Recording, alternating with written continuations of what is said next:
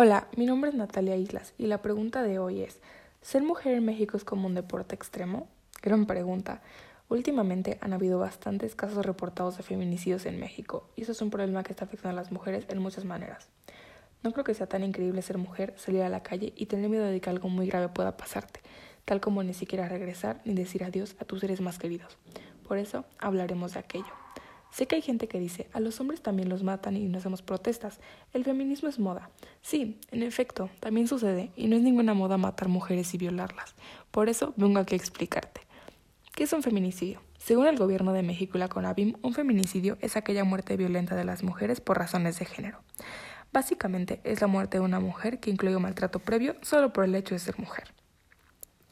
El origen de esta violencia inicia por la desigualdad de género, es decir, la posición de subordinación o superioridad que tienen los géneros.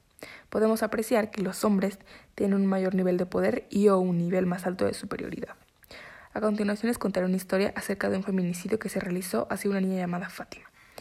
Fátima era una niña de 8 años. Ella se encontraba fuera de la escuela esperando a que su mamá llegara a recogerla. La niña esperó, esperó y esperó y su mamá no llegaba. Por este motivo, en este caso, la agresora aprovechó el hecho, la vio sola y simplemente se la llevó agarrada de la mano. Tal como se pudo ver en las cámaras de la calle, no se reconocía bien ni a la señora ni a su cara. Cuando la mamá de Fátima no la vio en la escuela, se empezó a preocupar, porque imagínate que no ver a tu hija de ocho años de la nada sin saber qué pudo haberle pasado. Su mamá alertó a las autoridades para que hicieran algo al respecto, pero las autoridades lo tomaron como un caso más en la lista de espera.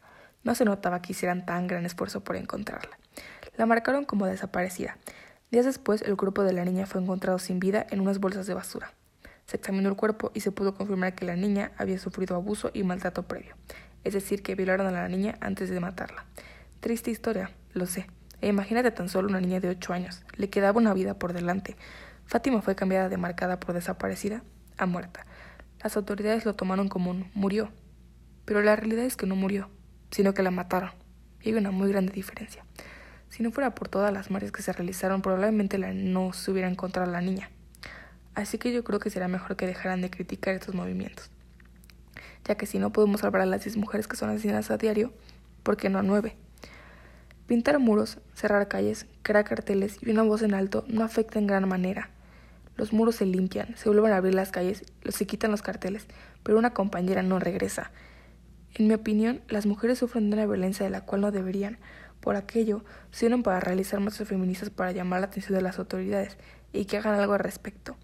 Pero los hombres que ejercen la misma violencia son aquellos que realizan comentarios, burlas, etc., de que las mujeres no van a lograr hacer nada o solo lo hacen por moda y o para ser populares. Así que hoy les pregunto, ¿a qué número de muertes tenemos que llegar para considerar esto una alerta nacional? ¿Cuándo se va a empezar a ayudar en lugar de juzgar? Y más que nada, ¿en realidad crees que las mujeres quieren seguir siendo mujeres con todo esto que está pasando? Deberíamos hacer conciencia, es nuestro país y es nuestra obligación cambiar el futuro de nuestro hogar. Eso es todo. Gracias.